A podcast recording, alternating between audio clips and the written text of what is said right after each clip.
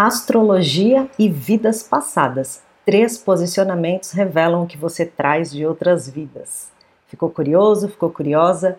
Então fica comigo que depois da vinheta eu vou te explicar tudinho o que, que isso significa.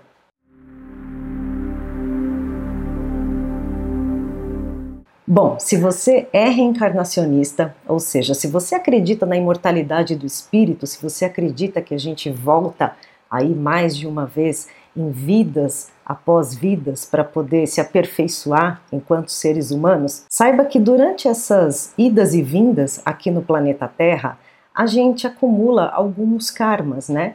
A gente acumula karmas tanto positivos quanto negativos. E nós acumulamos também lições que devem ser aprendidas e vivenciadas por nós para que a gente possa se aperfeiçoar. Essas lições, elas geralmente estão relacionadas ao nosso trabalho, aos nossos relacionamentos, à família e até mesmo à cidade que a gente nasceu, as pessoas com quem a gente convive, enfim, a vida ela se encarrega de nos colocar em situações para que a gente possa experimentar o que o nosso espírito precisa para se aperfeiçoar durante a vida aqui na Terra. E uma forma que a gente tem de perceber que uma situação na nossa vida é kármica é quando ela se repete muito. Então, aqueles relacionamentos, situações que se repetem, é, às vezes no trabalho, às vezes em relacionamentos amorosos, às vezes com questões de saúde. Então, quando isso acontece, é porque tem alguma coisa ali chamando a atenção para você dar uma atenção maior. É a vida mostrando para gente que tem um sinal de alerta ali que precisa ser observado. E nós que estudamos astrologia kármica, olhamos o mapa com esse olhar, né? Olhamos para essas situações considerando essas vidas pré-existentes e que trazem sinais no nosso mapa que nos indicam caminhos para que a gente possa é, compreender melhor essas lições e passar por elas com mais, é, não digo nem tranquilidade, né, mas com mais consciência. Essa história de que a gente vai estudar um mapa sob o viés da astrologia kármica, com o objetivo de saber se a gente foi rei, foi rainha, foi plebeu, é, enfim, viveu com a mãe, viveu com o pai, isso daí não, não importa, isso é uma grande bobagem, na verdade. O que vale mesmo é o que a gente traz na alma, quais foram os aprendizados que a gente teve, quais são as nossas habilidades, aquilo que a gente já adquiriu em outras vidas e que a gente traz para essa, que podem ser potencializadas aqui ou os desafios que precisam ser superados, né? Quais são aquelas questões que estão se repetindo ali, aquelas lições que a gente ainda não aprendeu e que a gente veio para realmente resolver ou tentar resolver nessa encarnação. É por isso que o mapa ele aponta alguns direcionamentos nesse sentido, né? E a gente consegue observar através desse estudo quais são os pontos que estão ali que você precisa ter mais consciência para que a gente consiga resolver ou tentar melhorar, né? Vamos assim dizer, porque nem sempre a gente vai conseguir resolver tudo numa vida só. E existem alguns pontos que vão dar essas pistas. Hoje eu vou falar de três posicionamentos. São muitos, são muitas questões né, que a gente tem que observar. Na verdade, a gente, a gente observa o mapa como um todo. Mas eu vou falar de três pontos para que você entenda como que isso funciona e de repente aí como que isso pode te ajudar. O primeiro ponto que eu quero te falar é a 12 casa do mapa. A 12 casa é onde encontramos informações importantes sobre a nossa vida passada. Os planetas, o signo e o planeta regente que estão nessa casa nos dão dicas importantes sobre o tipo de karma que trazemos para esta vida, como ele pode ser resgatado e quais as questões que a alma vem enfrentando, os impulsos e reações que precisam ser controlados. Alguns autores falam ainda que a 12 casa ela pode contar um pouco da história da nossa última encarnação. Não necessariamente na ordem cronológica, mas aquela que marcou a nossa existência, né?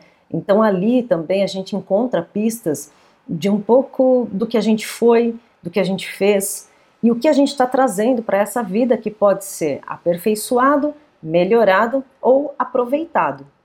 Segundo ponto a se observar é o planeta Saturno. Saturno ele é conhecido como o senhor do karma, mas ele tem que ser olhado aí com certo cuidado, porque existem aspectos que ele forma, a casa e o signo que ele está, Isso tudo nos dá dicas né, e pistas de como você vivenciou é, os seus karmas nas outras vidas e o que você está trazendo para resolver nessa. Saturno indica a questão kármica mais importante da vida atual de uma pessoa. Ele mostra as dores que escolhemos encarar, ou seja, questões que aceitamos encarar nesta vida e que durante vidas e vidas impediram o nosso progresso.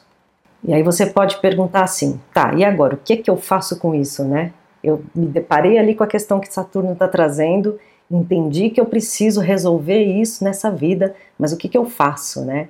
Nem sempre é simples, nem sempre é fácil encarar essa questão. Mas eu vou te dizer uma coisa: como bons escultores que devemos ser, a gente vai olhar para essa pedra bruta, né? Que é Saturno, e vai esculpindo ela e vai trabalhando até que ela se torne uma bela obra de arte. Porque, ao contrário do que dizem, Saturno não é o grande maléfico. Na verdade, ele é um grande professor. Ele é a escola que precisamos para aperfeiçoar a nossa paciência e a nossa perseverança. O terceiro ponto, muito importante para ser analisado no mapa sob o viés da astrologia kármica, é a cabeça e a cauda do dragão. Esse aspecto ele é bem interessante porque ele mostra, de um lado, tudo que a gente acumulou e trouxe de outras vidas para essa existência e o que precisamos fazer para aperfeiçoar o nosso espírito e também para realizar os propósitos da nossa alma. É por isso que para algumas pessoas, o nó do sul, que também é a cauda do dragão, ele traz algumas experiências já conhecidas, é como se fosse um território fácil de caminhar, porque são questões que a pessoa já domina, já conhece bem. Mas para outros pode ter ali algumas experiências dolorosas que precisam ser trabalhadas, né, quando trazidas para essa vida.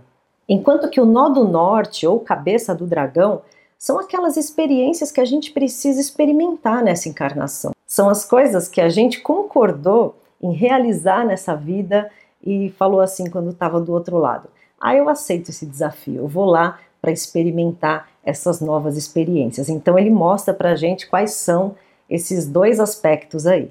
Os nodos norte e sul eles estão sempre em oposição, né? Eles estão ali é, bem representados no mapa, é, sempre opostos um ao outro e são como um remédio natural de um para o outro. Por exemplo, Ares, que é o oposto a Libra, vai ensinar Libra a ser autônomo e autossuficiente, enquanto Libra vai ensinar Áries o poder da parceria e da colaboração. Já Touro, que é o oposto a Escorpião, vai ensinar o caminho da segurança interior, porque essa alma muito provavelmente experimentou fortes dores emocionais e experiências muito intensas no passado e que devem ser deixadas para trás. Então, como você pode ver, cada mapa, cada pessoa traz a sua história, né? Contada através dos astros. E se você quiser conhecer mais sobre você mesmo, quiser conhecer o seu mapa sob esse viés, esse olhar da astrologia kármica, entre em contato comigo nesse e-mail que eu vou deixar aqui na tela e também aqui na descrição. Se você gostou desse vídeo, compartilhe com seus amigos e não deixe de curtir. E na semana que vem eu volto com mais conteúdos de astrologia.